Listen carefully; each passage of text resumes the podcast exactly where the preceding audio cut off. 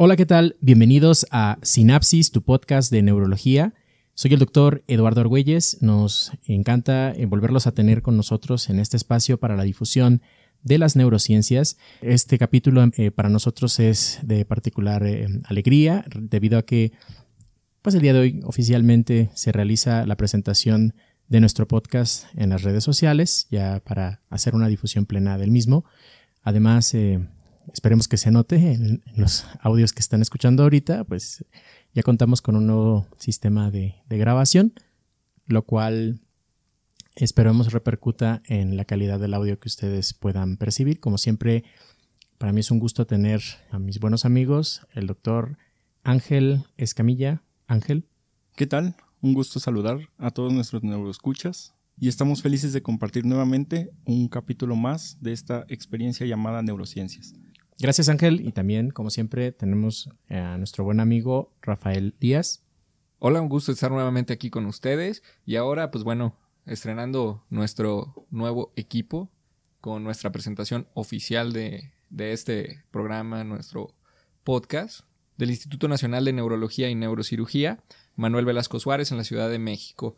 Pues bueno, la noticia que tenemos ahora es que ya estamos presentando de manera oficial este, este podcast, ya se presentó entre los diferentes departamentos de nuestra institución y pues se abre este, la invitación a todos nuestros colegas, compañeros que nos quieran escuchar y quieran participar en este proyecto. Ahora sí, les podemos decir que ya eh, eh, arrancamos de manera oficial, incluso hasta con nuestro nuevo equipo que nos proporcionó nuestra institución. Y eh, si bien ya tenemos grabados unos capítulos piloto, los invitamos a que los escuchen y pues esperemos interactuar con ustedes en las diferentes redes sociales y a través de nuestras plataformas. Sí, sobre todo igual para las eh, proponer algunos métodos de evaluación después del, de, escuchar algún capítulo. Si ustedes quieren eh, profundizar en los conocimientos o quieren poner a prueba aquello que se pudo adquirir durante la escucha del episodio, pues podrán visitar nuestras plataformas para para realizar esos ejercicios. Y la verdad es que la, respuesta ha sido muy buena. Incluso estamos hablando de una muy, muy buena respuesta en, muy poco tiempo. Tiene apenas unas horas que se hizo público, se hizo oficial en las distintas redes sociales y nos han dado una muy buena respuesta por parte de, la audiencia que espero que, se multiplique y que esto pueda llegar a, mucha gente.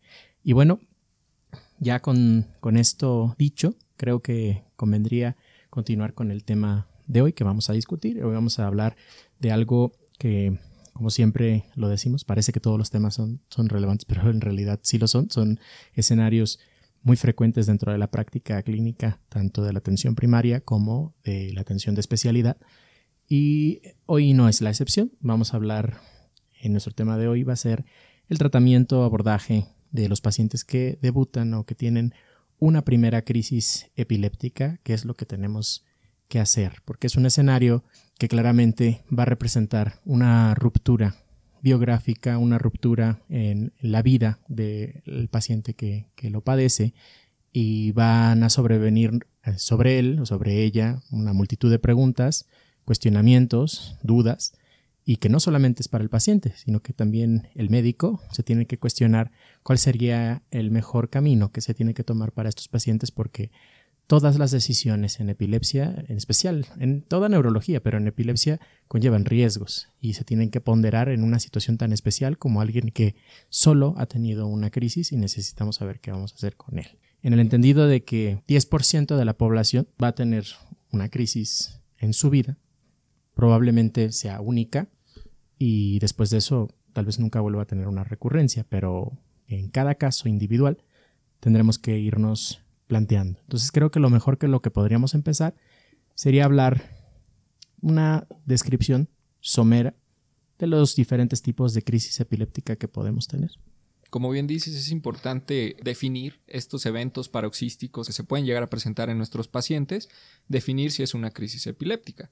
Sin embargo, en un adulto que presenta una crisis epiléptica por primera vez, vamos a tratar de categorizarla o más bien de describirla y sumarle estos datos que nos pueden llevar hacia un manejo, hacia un tratamiento posible en nuestro paciente.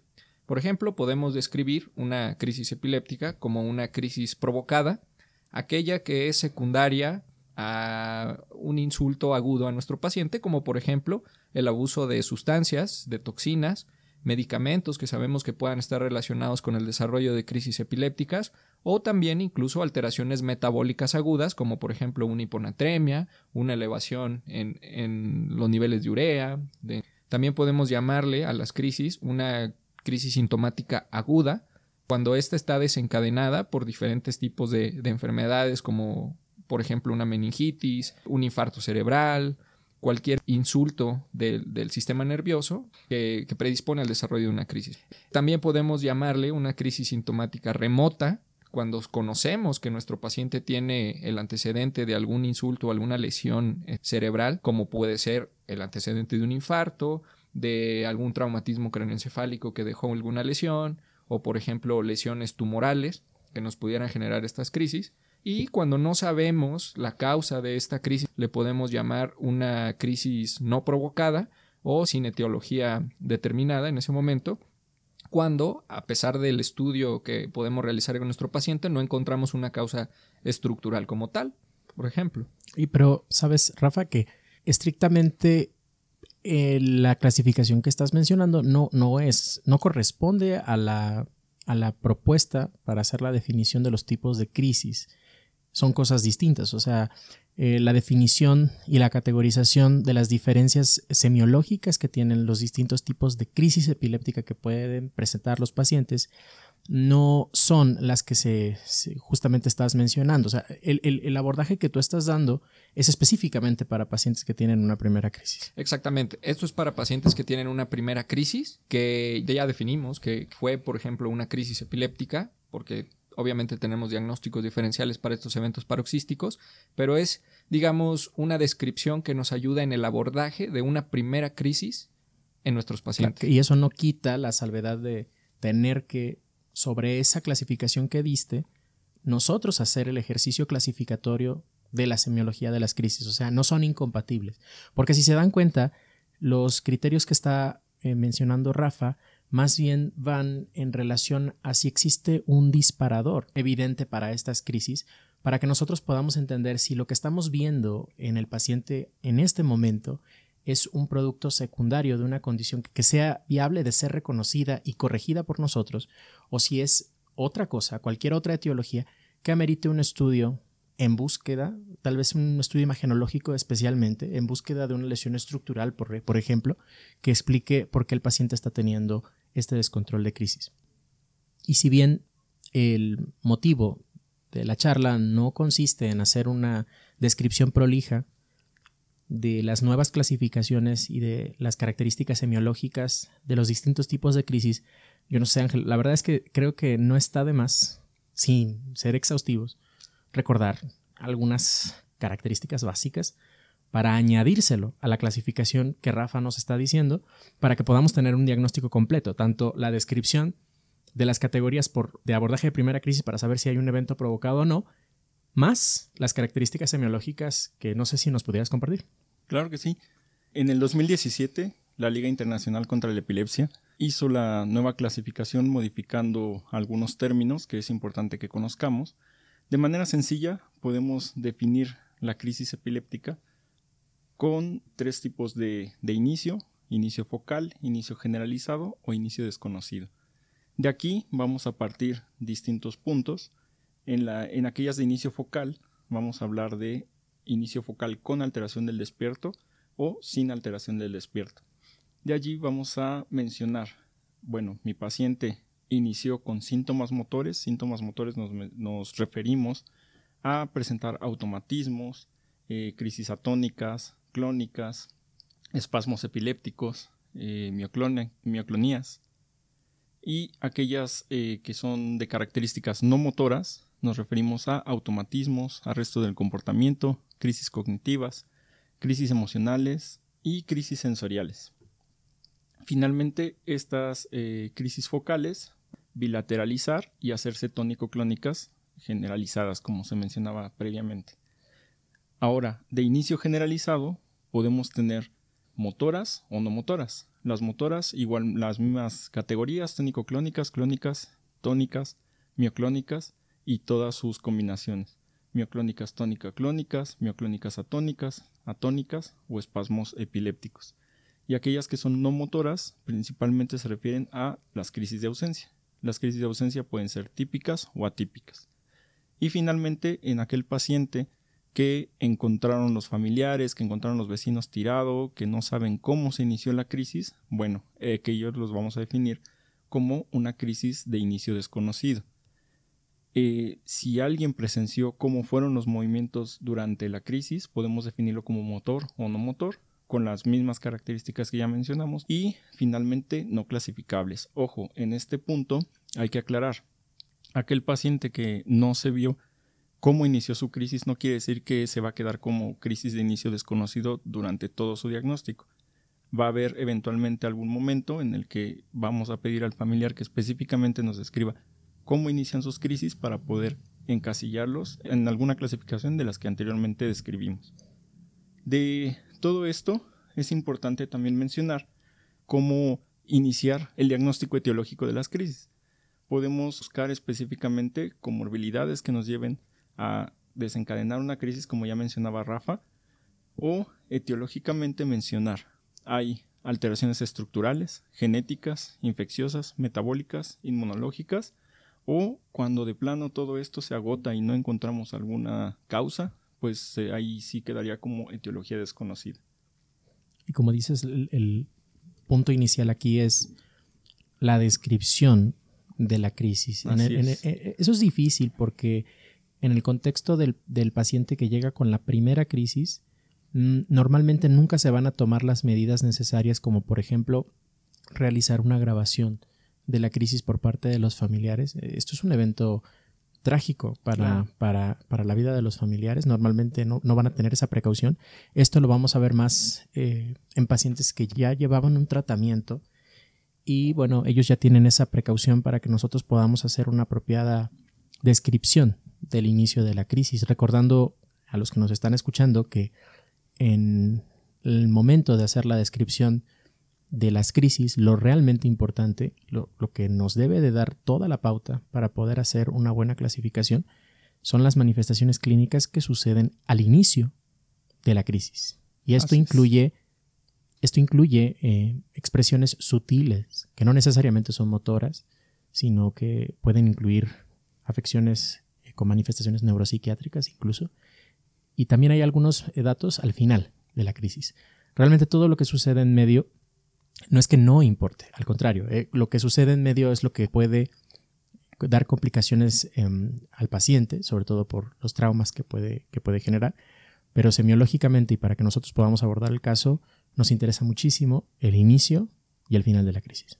Por supuesto, en este tipo de situaciones donde necesitamos saber el inicio de este episodio que le sucede a nuestro paciente, pues se ha visto que no es muy confiable preguntar a los familiares porque como bien dijiste es un evento que impacta obviamente al, familiar cuando está viendo a, nuestro paciente tener estos tipo de, de eventos y es muy difícil que puedan recordar exactamente qué pasó, ¿verdad? A menos que tuvieras unos conocimientos exactos de qué es lo que debes de buscar, pero obviamente pues en la población general va a ser muy difícil, incluso tienden a sobreestimar el tiempo de duración, eh, a veces el mismo evento este, estresor del familiar hace que recuerden de una manera diferente o que no fue el, evento de las crisis, ¿verdad? Y, eso pasa con médicos también. O sea, eso no, no, no, tiene que ser nada más con los familiares. Incluso si no hay tanta práctica entre colegas, nos, nos podemos confundir, ¿no? Totalmente, sí.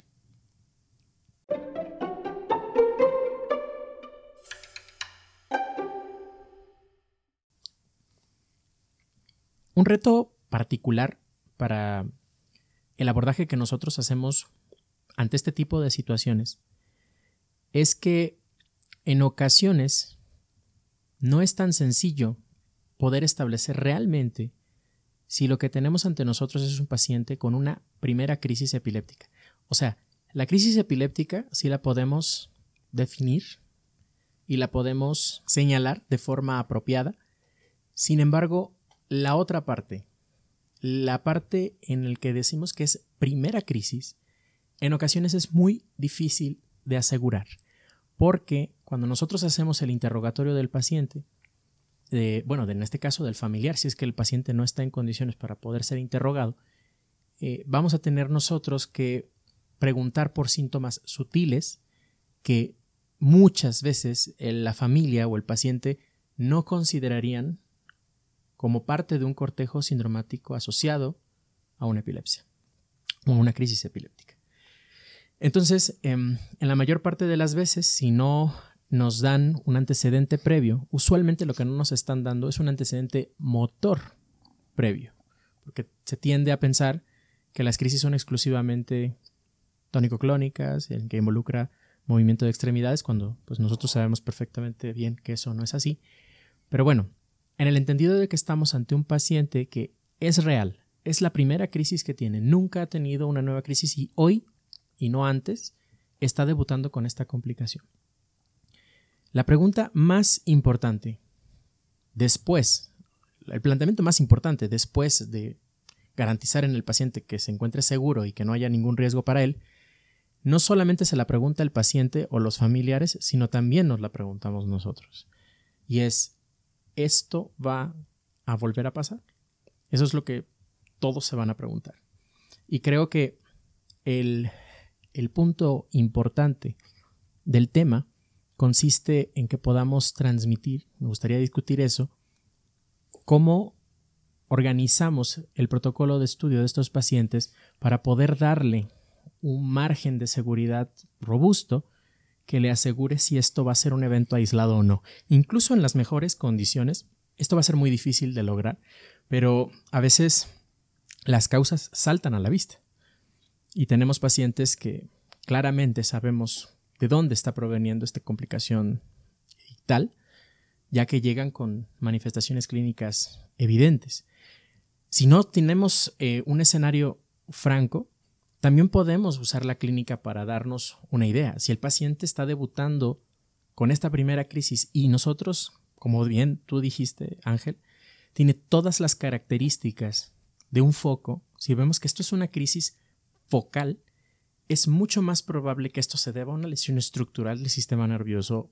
Por lo tanto, este paciente va a tener mayor riesgo de tener una recurrencia que aquel que se expresa inicialmente como una crisis generalizada. Sin embargo, creo que sí es importante que hablemos de algunos factores de riesgo que el paciente puede tener. En un paciente que tiene una primer crisis, como, como bien dice, los factores de riesgo que tenemos que buscar es en relación a la clasificación de crisis que mencionaba al principio. En dado caso de que estemos pensando o que conozcamos ya que nuestro paciente tiene un antecedente de alguna insulto, alguna lesión eh, a su sistema nervioso que pueda generar crisis, pues va a ser importante determinarlo, ¿no? Estamos hablando de lesiones, por ejemplo, antecedente de una lesión vascular, antecedente de una lesión tumoral, alguna lesión o más bien eh, mejor dicho, una alteración del desarrollo que pueda generar una alteración a nivel cortical este, del cerebro eh, que, sea epileptogénica y en otras situaciones cuando no tenemos estos antecedentes y que muchas veces nuestro paciente va a ser un paciente sano o previamente sano, este, vamos a buscar insultos agudos. Por ejemplo, el, el abuso de sustancias, el que haya consumido algún tipo de sustancia este, que pueda generar estas, estas crisis, el abuso de medicamentos o uso de medicamentos incluso para alguna otra patología en la cual estaban destinados, también va a ser importante marcarlo, y los antecedentes de enfermedades crónicas en caso de que nuestro paciente las llegara a tener, como por ejemplo un paciente con diabetes, en el cual pudiéramos sospechar que por un descontrol haya desarrollado eh, un estado en el que favorable para generar crisis o por ejemplo un paciente con antecedente de una hepatopatía en el cual también un descontrol de sus este, niveles metabólicos nos pueden originar estas causas de crisis, ¿verdad? Yo creo que es fundamental como uno de los primeros pasos determinar el estado de nuestro paciente. Exploración general, o sea, eso es algo que, que tienen que tenerlo todos, ¿no? Pero quisiera resaltar que, por ejemplo, los, los factores que estás mencionando a veces no son tan evidentes y aunque sean evidentes, si los trasladamos a las definiciones operacionales que nos dio Rafa al inicio, sobre todo al hablar de las crisis em, reflejas provocadas, sintomáticas agudas, remotas, como para en aras de la claridad, y yo quisiera ver cómo lo abordarían. Por ejemplo, ¿qué opinión tendrían de un paciente en relación con la etiología? Digamos que tenemos un paciente que tuvo un traumatismo cráneoencefálico severo. estuvo em, tal vez algunos días en terapia intensiva y después de dos semanas el paciente, o sea, sin mayores complicaciones, y digamos que no requirió cirugía, después de dos semanas el paciente presenta una primera crisis epiléptica. ¿Cómo clasificarían a ese paciente? Más allá de la semiología de la crisis, en relación con la primera clasificación que comentó Rafa, ¿qué, cómo lo clasificarían? Bueno, en el caso particular de un paciente que tuvo previamente trauma, como bien mencionaba Rafa, es un insulto previo a la condición física del paciente y 15 días después o dos semanas como lo planteas presenta una primera crisis, estaríamos hablando de una crisis remota. Entonces, en este caso, eh, con, a sabiendas de que tiene un antecedente de trauma, seguiría, bueno, vamos a iniciar el abordaje diagnóstico, que pues aquí nos apoyaríamos tanto de estudios de neuroimagen para ver qué lesión o qué tipo de lesión dejó aquel antecedente de trauma, el antecedente quirúrgico que desde luego entrar a eh, instrumentar el cerebro, desde luego nos va a dejar algún tipo de, trauma local que nos puede dar una lesión específica, una cicatriz que puede iniciar con, como un foco epileptogénico. Y creo que esa definición es acertada. Eh, ¿Estás de acuerdo? El paciente tuvo traumatismo craneoencefálico pero estrictamente por, por, la temporalidad, porque fue hace después de 15 días, sí sabemos que puede haber una causa estructural, pero la temporalidad difiere dependiendo de un contexto u otro. Porque, por ejemplo, Rafa, si te llegara un paciente con que tú ya sabes que tiene una enfermedad renal crónica, ya en fase terminal, eh, llega en franco síndrome urémico, y ese paciente te llaman porque tiene una crisis epiléptica, y nunca había tenido antes de eso una crisis. La tuvo hoy en la mañana y apenas ayer lo habían ingresado por la descompensación de su enfermedad renal crónica. Ese paciente, ¿cómo lo clasificaría? Sí, mira, un paciente que ya tiene una enfermedad crónica, como en este caso, puede desarrollar dentro de una descompensación o una agudización de su enfermedad una crisis epiléptica. En este caso sería una crisis provocada. ¿No? ¿Por qué? Porque tenemos otra causa la de fondo, la cual está haciendo que, el paciente, digamos, esté predispuesto a, desarrollar una crisis epiléptica. Pero esto no quiere decir que hay algún estrés directamente hacia el cerebro, como una infección, una lesión traumática, ni tampoco lo estamos relacionando con una lesión previa. Entonces, por eso podríamos llamarlo que es una crisis provocada. A todo esto que bien estamos mencionando, lo vamos a ver un poco más adelante, porque de aquí depende el abordaje de nuestro paciente y sobre todo, muy importante, la decisión de dar o no un tratamiento. Justo porque eh, tenemos que recordar que la definición de epilepsia demanda que la crisis sea no provocada para que lo podamos clasificar como tal, recordando que debe tener dos crisis separadas por 24 horas, pero estas crisis deben ser no provocadas. Entonces, el otro mensaje que, creo es importante es que la temporalidad para adjudicar o no, eh, sí o no, una causa como, como, como elemento causal para una crisis es un poco dependiente del escenario clínico que estemos hablando, porque por ejemplo las meningoencefalitis que desarrollan crisis epilépticas, todas van a ser eh, crisis sintomáticas agudas, es decir, provocadas en tanto la neuroinfección esté presente.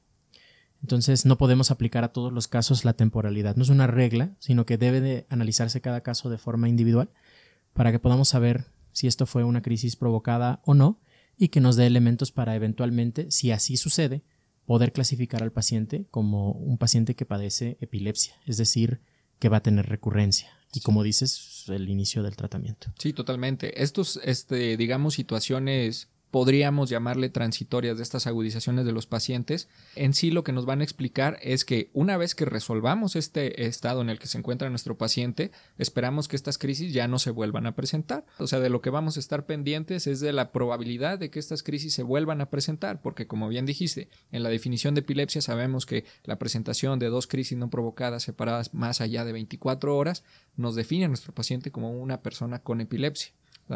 Y a la vez, este también, otro de los puntos en la definición, dice que si un paciente tiene una crisis no provocada, pero además encontramos que pudiera tener un porcentaje de probabilidades de que tenga una recurrencia más allá del 60%, también nos clasifica a nuestro paciente como una persona con epilepsia.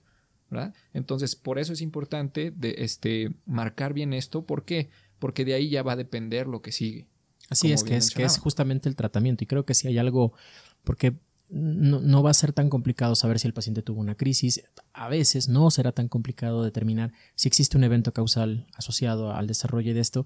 Lo que es realmente difícil y que es una decisión que se tiene que ponderar muy bien y la mayor parte de las veces va a ser de nosotros esa decisión como neurólogos, va eh, a corresponder al, al hecho de dar o no dar un fármaco anticrisis. También ese es otro cambio reciente que se utilizó. La denominación de los fármacos actualmente no, no, no se utiliza el término ya anticomicial, no, no, se va en desuso el término de fármaco antiepiléptico, exacto, y, y, nos quedamos ahorita con fármaco anticrisis haciendo hincapié de que el fármaco probablemente no incida en la génesis de la predisposición del paciente a tener nuevas crisis, sino que lo que va a hacer es un control sintomático de estos eventos paroxísticos.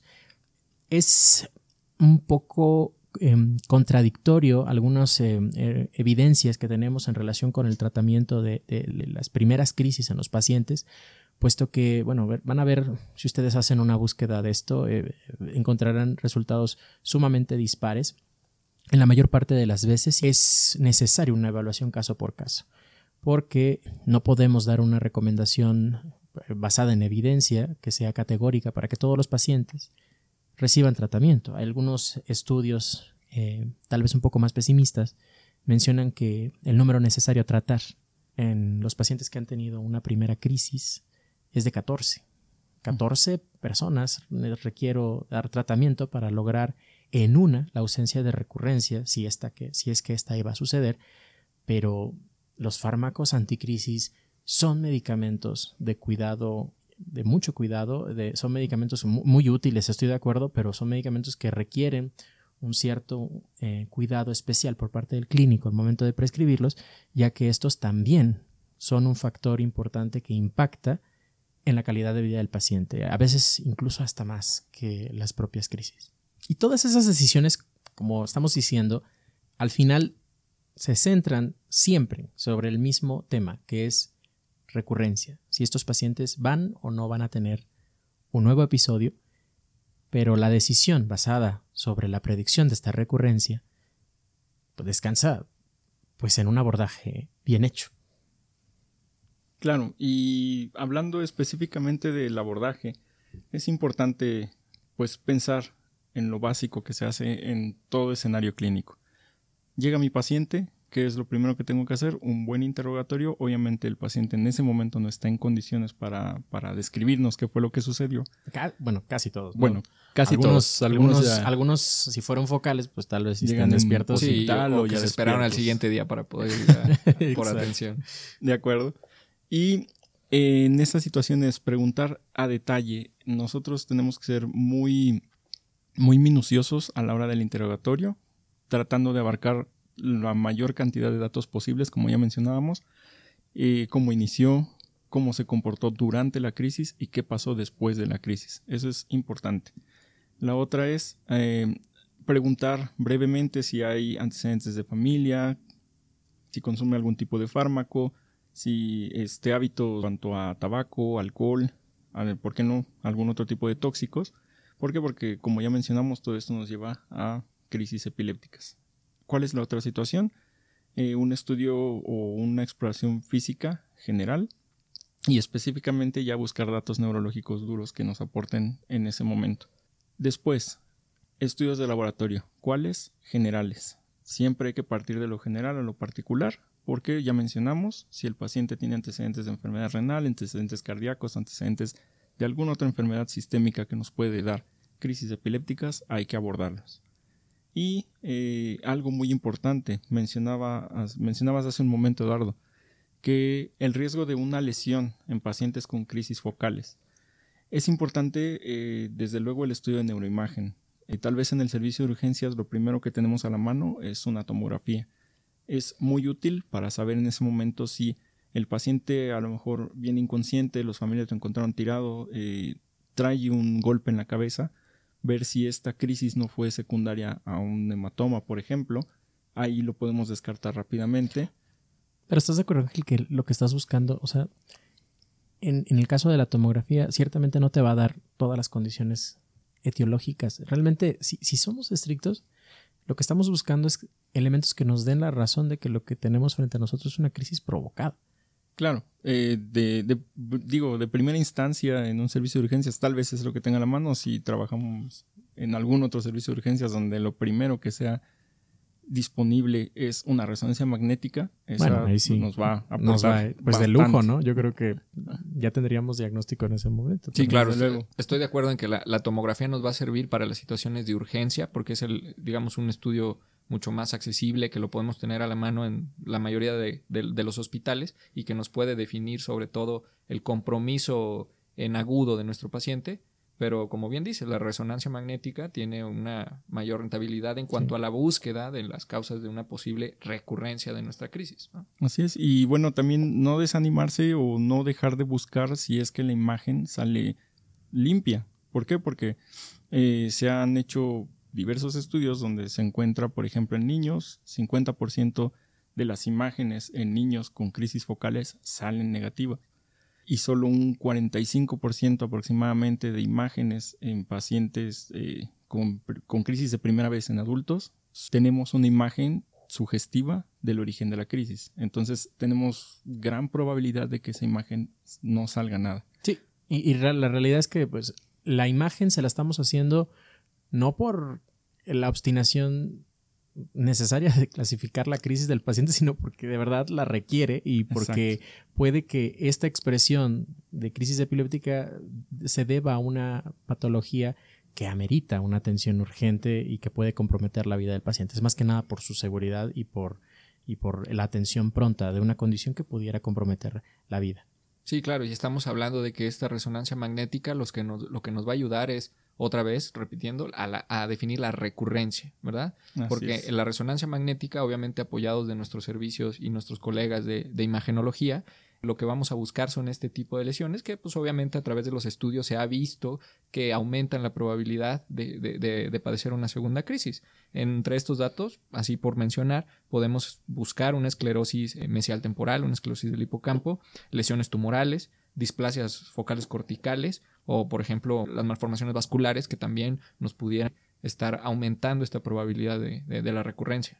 Entonces, si tenemos estos estudios de imagen, por lo menos estudios que nos permitan descartar que, que las crisis que está teniendo el paciente son provocadas por alguna causa metabólica específicamente hablando, o si ya tenemos la primera crisis, sabemos que es crisis y los estudios que realizamos hasta ahorita o nos hacen pensar a nosotros que el estado neurológico del paciente actual, debido a la razón que sea, va a generarle a él o a ella una probabilidad de más de 60% de riesgo de recurrencia, ya estamos ahí ante un escenario en el que Momento, yo no estoy diciendo que tenga epilepsia, eh, porque no sabemos en este momento si son provocadas o no, no hemos terminado de hacer todo el estudio, pero sí ha tenido, sí tiene crisis el paciente y tiene más del 60% de riesgo de, recurrencia. Este riesgo también se puede calcular en los documentos de la ILAE, en los suplementos y en las letras chiquitas existen tablas y fórmulas para, para saber cuánto de porcentaje se va sumando en relación con los hallazgos que tenemos en cada uno de los pacientes. Pero estas, estas circunstancias me favorecerían a mí la consideración de dar tratamiento anticrisis en estos pacientes, aunque sea la primera vez que tuvieron crisis. Pero no es lo único. Así, así como mencionas este, el, uso del, estudio de imagen en las crisis no provocadas, también tenemos otras herramientas y una que comúnmente, de hecho, este, solicitamos ante la presencia de crisis, pues es un electroencefalograma. ¿no? Si bien el electroencefalograma en la más de la mitad de los pacientes no nos va a mostrar actividad epiléptica, ya que por obvias razones, tendríamos que agarrar al paciente justo mientras está teniendo el episodio, ¿no? O con suerte podríamos tener a nuestro paciente que durante el estudio, durante este, este electroencefalograma, tuviera una crisis y la pudiéramos ver en representación en, la pantalla de, nuestro equipo, ¿no? Y aún así, el electroencefalograma que, que pudiéramos realizar nos va a ayudar a definir si nuestro paciente tiene un aumento en las probabilidades de la recurrencia si encontramos, por ejemplo, descargas epileptiformes, ¿no?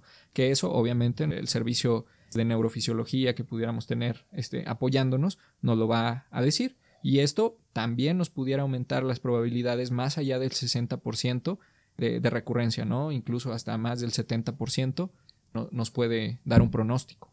¿Y qué hay de esos pacientes que por imagen y por estudios electrofisiológicos, los de neurofisiología, no cumplimos realmente, no llegamos a este mínimo, este número en teoría, ¿no? Este número de 60%, pero que sus condiciones de vida hacen totalmente inaceptable que pudiese volver a tener otra crisis. Es decir, que someter al paciente a un riesgo, aunque sea mínimo, de volver a tener otra crisis, no es algo que se pueda tomar eh, riesgo. Hablamos de personas que no se pueden dar el lujo de tener una pérdida del estado de conciencia de forma repentina. Imagínense una persona que conduzca algún tipo de vehículo, transportista, eh, un médico, un cirujano en plena sala que tenga un episodio de esta naturaleza, em, ¿cuál sería la postura que debemos de tomar en este tipo de pacientes? No, por supuesto. En el, en el momento en el que vamos a decidir iniciar un tratamiento es anticrisis para nuestro paciente, debemos de platicarlo muy bien con él, ¿verdad? No hay mejor que la plática y la y llegar a un acuerdo juntos de iniciar o no un tratamiento anticrisis. Sí, porque es una planeación terapéutica muy basada en el paciente. Son tratamientos basados en las preferencias, situaciones y, y, contexto clínico que el paciente tenga, porque toda decisión de tratamiento de crisis, de primera crisis, viene con un costo. Hay una gran cantidad de efectos adversos que pueden venir de la mano con el tratamiento anticrisis que nosotros damos, no solo en relación con el efecto directo dentro del sistema nervioso central asociado con alteraciones eh, algunas conductuales pueden igual peor desempeño en relación a funciones cognitivas, sino incluso hasta reacciones idiosincrásicas, dermatológicas graves, síndrome de Steven Johnson. Digo, no son fármacos exentos de, riesgos y se tiene que conocer la farmacología de estos medicamentos para poder hacer una prescripción. Y lo más importante, el fármaco que nosotros elijamos, y creo que esto es tema para, para otro episodio, creo que es muy buen tema para otro episodio, sería en relación con el tipo de crisis, la fenomenología de la cual hablamos inicialmente, que es la, la razón que nos va a mandar mm, la decisión para utilizar un tipo u otro de fármaco anticrisis. Pero bueno, en, en, todo caso, el tratamiento tendría que venir dado por, por, una aproximación muy personalizada del paciente. Creo que lo que sí no es correcto, y eso ya está, ya está expresado en, en, muchos estudios, es la actitud refleja de iniciar tratamiento eh, anticrisis en todo paciente que ha tenido una primera crisis, sobre todo dentro de un sistema hospitalario. Creo que es el mensaje, es la importancia de la adecuada clasificación, abordaje, clasificación y determinación de causas que puedan estar condicionando una crisis eh, sintomática aguda, una crisis que se encuentre provocada por otras circunstancias y irnos nuevamente sobre el asunto, sobre el tema del, del porcentaje de recurrencia. Solamente habiendo hecho ese ejercicio de análisis, es que podremos de forma muy sensata ofertar al paciente y a su familia un tratamiento que en el menor de los casos pues, pues, va a ser a largo, a largo plazo, en todo caso de que podamos, de que podamos suspenderlo, pero creo que si nos basamos en, en esos principios estaremos tomando una buena decisión terapéutica con el paciente. Al momento de que egresamos a los pacientes que hemos evaluado con, con esta complicación, no basta la indicación de tratamiento o no o el periodo de observación que nosotros indiquemos para ellos, es natural pensar que van a emerger una serie de dudas eh, en relación a las actividades que el paciente pueda o no realizar. Y parte fundamental de nuestro ejercicio consiste en dar recomendaciones sensatas, apropiadas, de, las, de la restricción, entre comillas, que podría tener un paciente con una primera crisis epiléptica eh, en relación con, las actividades que realiza. Me gustaría que repasemos algunas recomendaciones eh, viables que se le pueden dar al paciente. Sí, mira, una vez que ya definimos que nuestro paciente tuvo esta crisis, hicimos todo el abordaje y todo el ejercicio que ya mencionamos, va a ser muy importante ese encuentro con nuestro paciente y esa noticia que le vamos a dar. Como sabemos, las crisis epilépticas o incluso ya el diagnóstico de epilepsia lleva un componente eh, emocional y, social importante para nuestro paciente, por lo cual va a, poder, va, va, a tener que cambiar o incluso de manera involuntaria van a cambiar muchas cosas en su vida. Por eso va a ser importante llevar una muy buena comunicación con nuestro paciente, estar al pendiente de sus dudas y comunicarle la, la, información lo mejor posible, ¿verdad? Si es posible, este, incluso con los familiares, que también dar esta noticia puede ser algo, algo de impacto.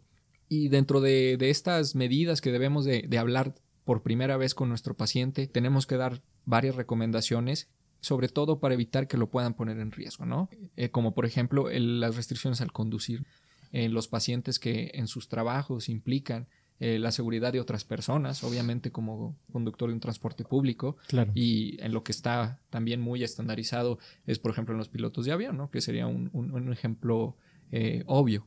Pero además de esto, en nuestros pacientes también podemos tener pacientes que están en riesgo por el uso de maquinaria pesada, o de herramientas que pueden causar una lesión y un daño a, su físico. Esto también tenemos que tener en reserva que nuestro paciente pueda desarrollar estas actividades hasta que eh, lo tengamos bajo control, ¿no? O sea, que ya hayamos encontrado la información necesaria para decir si estas crisis se van a volver a presentar o si incluso ya cuando lo tengamos este, bajo un tratamiento, ¿no? E incluso cosas, tal vez cosas más cotidianas, porque la, minoría de los pacientes van a ser tal vez conductores de tanto riesgo, pero sí muchos van a ser jóvenes en edad, em, en su máxima eh, capacidad física y muchos van a ser deportistas.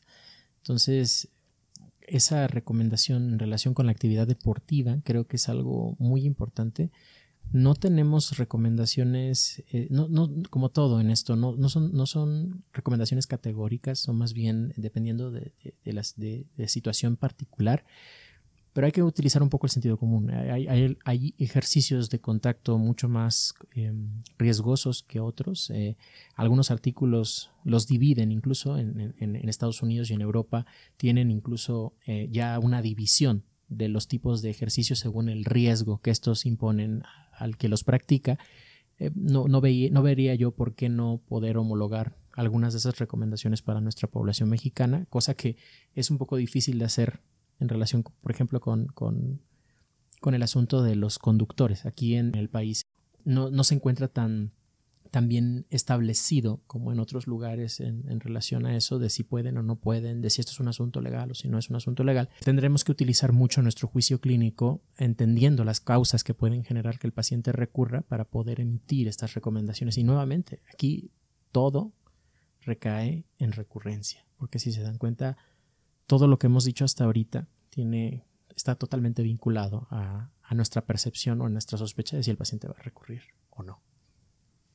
Dentro de las recomendaciones también que debemos de, hablar con nuestro paciente son este, cambios en el estilo de vida que si bien este, digamos que la información que se encuentra nos da porcentajes muy variables entre la predisposición a presentar una nueva crisis o incluso modificar el umbral de presentación de crisis, también se dan recomendaciones con respecto al uso de, sustancias, ¿no? Como por ejemplo el consumo de, alcohol, de drogas este, de uso recreacional e incluso la deprivación de sueño, ¿no? El, no dormir bien también se, ha manejado que modifica el umbral de, presentación de una nueva crisis, ¿no?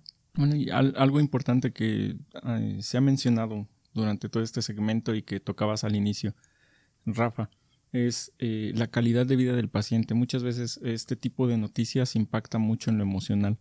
Inclusive el desconocimiento de la enfermedad que las personas discriminen a los pacientes. El fenómeno de estigma, ¿no? Exactamente.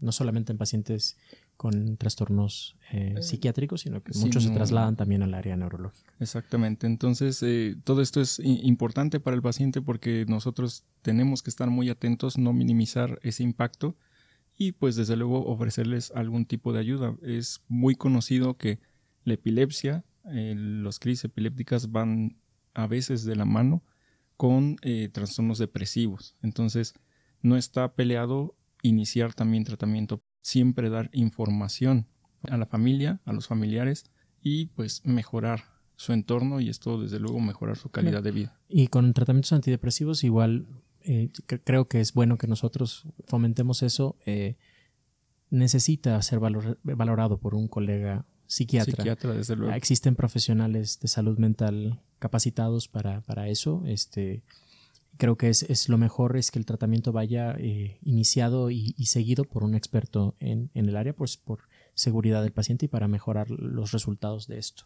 Claro, como todo, este, otra comorbilidad que pudiéramos encontrar en nuestro paciente, un trastorno de ansiedad, un trastorno de depresión que están relacionados a la epilepsia, tienen que ser bien diagnosticados para poder ser bien tratados. Así, es.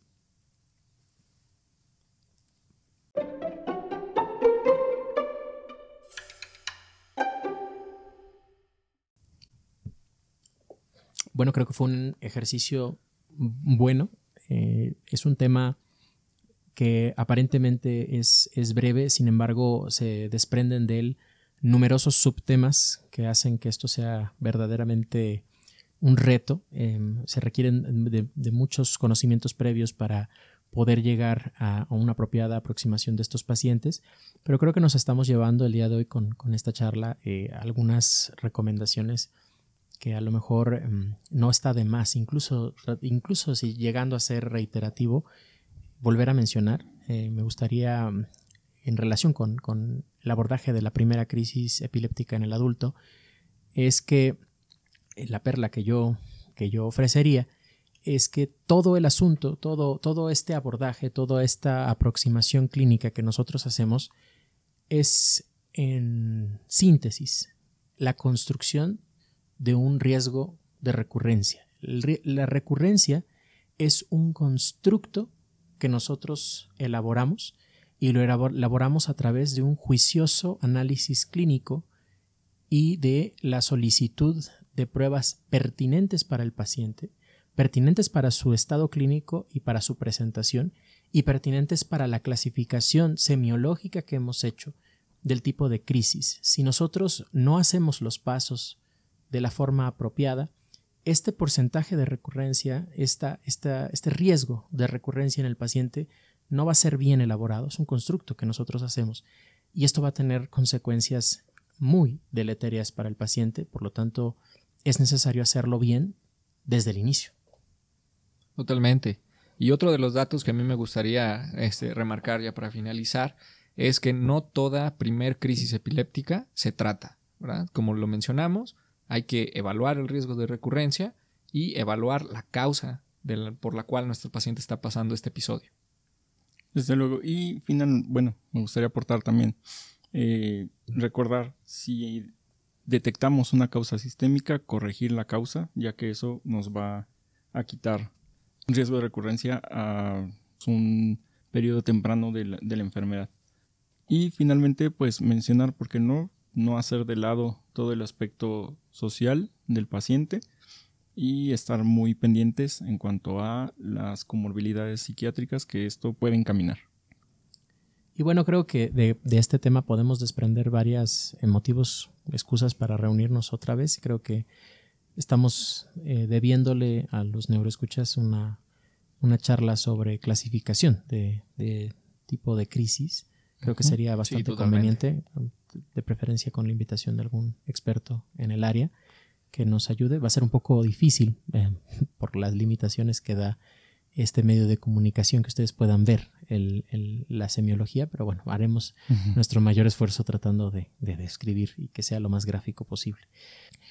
Como siempre, estamos muy, muy, muy, muy contentos de que nos acompañen, de que nos hayan dedicado este tiempo para escuchar esta conversación sobre un tema que estamos seguros que si lo escuchan es porque, si están aquí, es porque están preocupados por su paciente, es porque están interesados en, darle un tratamiento apropiado, en realizar una clínica de calidad y esperamos contar con su participación y con su, con su tiempo en muchos otros episodios en un futuro. No dejamos de invitarles de que, revisen nuestra página de internet www.sinapsis.edu.mx. En esa página van a encontrar todos los episodios, algunos recursos adicionales. Pronto haremos algunas modificaciones. Hay varios proyectos que están en, puerta. Eh, pensamos hacer una subdivisión, tal vez, de, las categorías del audio que estamos eh, realizando para que por colores tal vez ustedes puedan saber si estamos hablando de un tema tal vez muy, entre comillas, básico, muy, muy general, o si ya estamos hablando de un tema específico, muy propio de una subespecialidad de la neurología. Pero bueno, eso, eso está, todavía estamos en, proceso de, de, planeación. Es algo que esperamos que se consolide en breve. Y estén atentos a todos nuestros avisos por la página. Les invitamos a que nos sigan por redes sociales. Nos pueden encontrar en la cuenta de Twitter les recordamos que estamos unidos por sinapsis. thank you